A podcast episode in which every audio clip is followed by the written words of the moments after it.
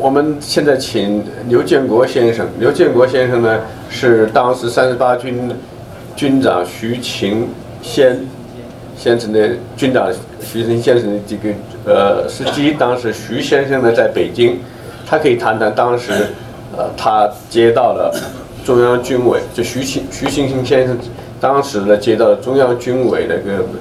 呃，有关部队调动的一些命令，他当时也会也在场啊，他可以谈谈这个简单的过程。好，有请刘建国先生。大家下午好，呃，我叫刘建国，呃，在八九的时候，我是在陆军第三十八集团军，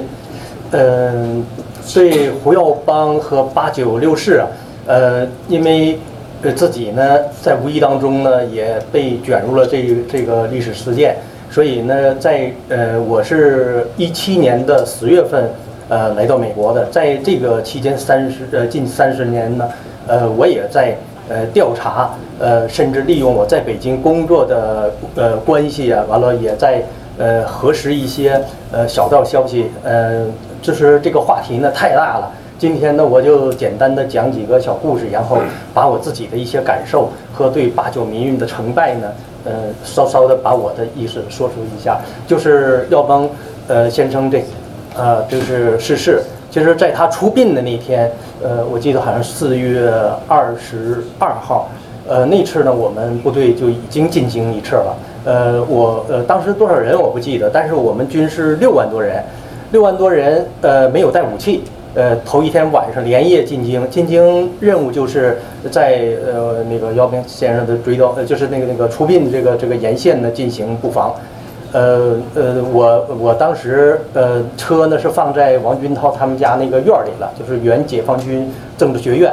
然后首长是两部电台，他那个电台呢是就是呃跟杜聿明那个就是他一讲话跟步话机就是电影王成那个步话机似的。一讲话呢，所有的人就连警方的全都是联网的，就通通的那电台、小电台都能听得到的。完了，所长两部播话呃呃电台，他就带走了一个，然后我呢就叫这个电台兵，我说走，我们俩就出去。现那时候还是年轻嘛，然后就出去看热闹。还有那个电台里面就不断的在告急呀，说这儿告急那儿告急的哈，就是那个增援增援增援的，复兴门告急，就是他的那个灵车的沿路啊。好多人跟着我们呀，他想都想听，后来我就也轰不走他们。后来我把那个那个耳机就抓过来了，叫他把声音调小，我就扣着我耳朵上了。然后我就一直就知道灵车到哪儿到哪儿。就是，呃，当时我为什么要说这一段呢？就是说能，呃，反映出啊，就是当时群众，呃，对胡耀邦的那种感情哈，还有一种就是很多人呢，我这是我事后的一些了解哈，和我自己的认识，就是说很多人呢。呃，他们呢，把自己的所渴望的或者他们希望的，其实都寄托在这件事儿上了。然后那个呃，这个电台就是跟往我们的我们部队呢，几就是人员呢，几乎就两三米呀，就是一名战士，就沿线全是我们的人。其实我当时感觉也是挺安全的。在外围呢，就是群众很多很多的，你看不看，就是根本就没法数那个群众，就太多了。然后呃，等到灵车到离我们我知道在哪儿了，就离我们很近很近的了。其实没到跟前儿，完我就听着旁边有人大声喊了一嗓一嗓子说：“那个灵车来了！”其实人太多了，其实好多人就跳起脚来，也看不见远处什么东西哈。这个这时候这群众呢，一下子就是我我的能我的视野能见到的就。都冲到长安街，就是当时是长安街延延长线哈，我们在那个位置，就是长安街是呃是建国门到复兴门这长安街，完了再往外呢，像复兴门到八宝山这边都叫长安街的延长线了，所以那个人把那个我们的那个战士哈就没了。我当时一个就我站的位置上后边是群众，都跑到里边去了，我这儿没人了。那个解放军就在路边站的，全都给裹进去了，我一个也看不见。就剩外边就剩我们俩，就和那个电台兵背着电台，我在这戴着耳机，我们俩在那看着。完了，有一些可能是拿相机照相的，可能保持个距离。我当时一个感受，就看着那个影视作品里头说那个日本鬼子说掉进了人民的什么汪洋大海。我说的这可真是掉进人民汪洋大海。我当时那是我第一次感受，我觉得这个这个这个这真的这人民这个汪洋大海，确实是挺挺挺挺挺那个挺震撼的，当时那种感觉。然后就是在事后呢，其实在我了解过程中呢，就是呃，我就觉得就是当时的呃学生啊，有呃也群众其实没有过更多的接触。然后但是从这件事儿上呢，然后我就知道那个那个历史事件呢，其实呢，当时包括八九六四这个这种形成，有好多学生，呃，有好多教师，包括呃那个那个那个我呃不对那个那个那个叫有去世的有一个。我忘了叫什么名，那个那个都是都是很有名的。后来不就从美国大使馆呃过来，就是啊方励之，对对，好那时候我知道他们，就是说他们就是好多呢都是，呃呃那个时候就按共产党说那个星星之火可以燎原，其实那种政治火花，改革开放以后呢，都在不断的不断的呼呼的都在冒，最后呢形成了这么一个一个一个政治的一一个气候，然后在在八九这件事儿的时候呢。然后我我呃后期我就是通过我的整理和搜集的所有的证据，然后我觉得很可惜很可惜的哈，就是说现在就是真的有一个中国有一个有实力的政党，有一个那个有担当的领导人哈，你也不一定振臂一呼能把这么多全国全国的很多党政军，就是很多很多行业的人，通通的没有动员的情况下，全部都给。动员起来了，这这我到北京以后也知道，完我的单位的人跟他们一聊天儿，就是我单位的，他们都知都说呀，当天他们怎么怎么着怎么着的用车，怎么怎么着怎么怎么的去去声援，都是党政干部啊，都他们说他们怎么怎么去干的，然后呢，后来调查他们又怎么怎么做假的，都是都是这样的，并且我到北京市工作的时候呢，所有的同事没有人叫我名字，一跟我打招呼都是三八军，三八军，就是说什么呢？都带着情绪对军人，完了，我我的亲属呢，在呃广播电影电视部工作哈，我有个姨夫，他是韩福东的呃警卫，他那个两个警卫都是排长级别的，他没什么文化，但是在办公厅哈，完了我的那个呃就是哥哥姐姐什么的都在那里面工作，其中有一个就是在那个主控室，媒体人知道主控室是干什么的，你这边做的节目他一拉闸你就出不去了，就是说。在那块儿，我到那儿去哈，亲属也好，认识我也好，全是一个劲儿指着，就好像那个我干了什么似的啊，就是八九的时候，然后吃饭家里人吃饭得先骂我半小时，那真是连我那姨都是，全都带着那个真真感情的，就是开骂骂半小时，完了开始开开始吃饭了，就是我说的什么，就是在那个范围哈，那可都是媒体的家属的宿舍，如果当时八九的时候。时候，如果是准备的充分，或者是有一个很有效的政党，或者是有敢于担当的政治领导人，当时那是武警，呃，在那个守卫的地方。如果要是有派陆军，啪把那儿接管了，那那些人哈，不用去动员和威胁他们，通通的全部是替这个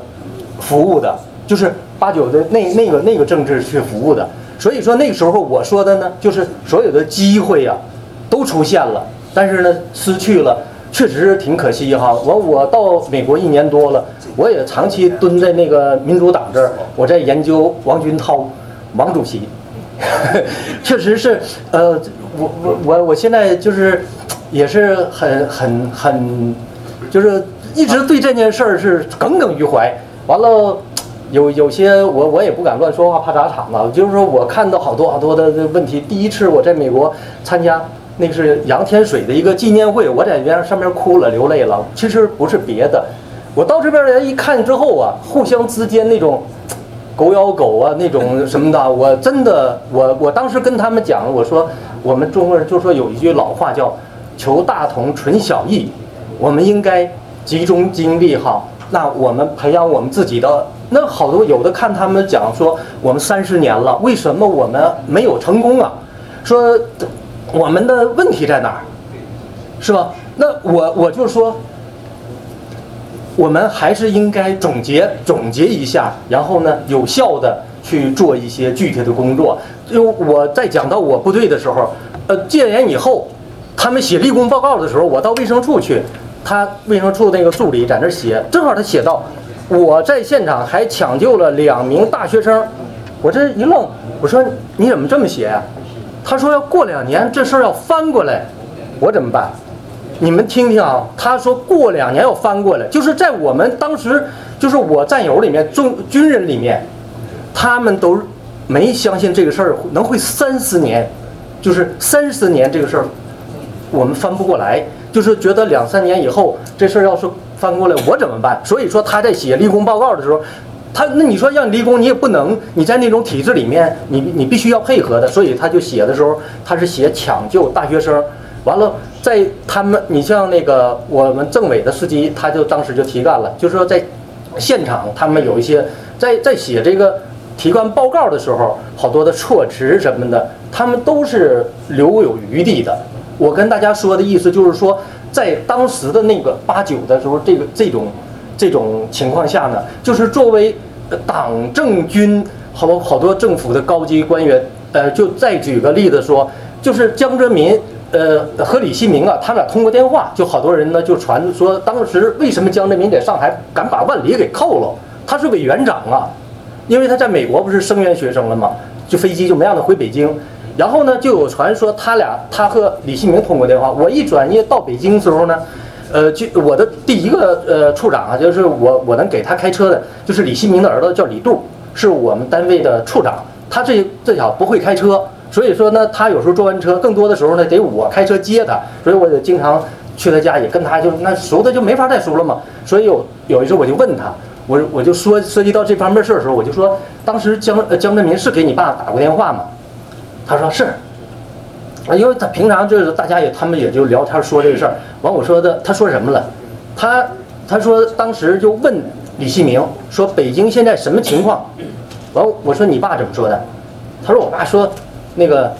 就跟他说顶住，邦叽给电话就给扔了，就给拽了，就挂了哈，就是是做挂的，就不不不想多说话。我说的意思呢，就在当时来说哈，其实呢很多他他们一些省委书记什么的也是高级领导人了，也就是说他们来说，他们也不知道这个政治的走向，就是大家都是在那种迷茫的那种状态。其实当时来说呢，我就说。这次呢，其实我们失去了一个机会，其实很是很好。包括我们军长，那个呃，他作为军人哈，他那个呃呃拒绝了呃那个带部队进京，大家都知道的。为什么呃拒绝呢？就是国家对部队的管控呢是有规矩的。我们军呢，呃，如果一个排建制排哈，就是一个整排三十多人，如果进北京的话，军长有权利